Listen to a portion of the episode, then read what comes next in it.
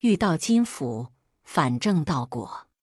从前佛寺中有一口大金锅，用来烹调饮食，以供给僧团。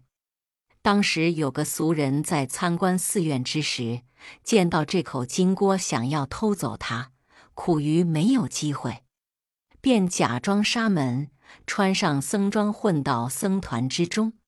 后来他听闻上座比丘讲结经论时，阐述各种罪福业缘、生死轮回的道理，以及善恶果报如影随形、如响应声的事例。此人恍然大悟，深觉惭愧，遂诚心忏悔，正得道果。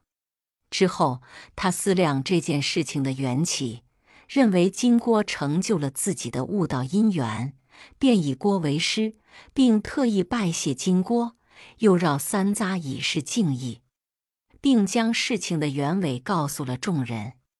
修学佛法各有因缘，只要专心一致。没有不能开悟的，便一字就杂辟玉经。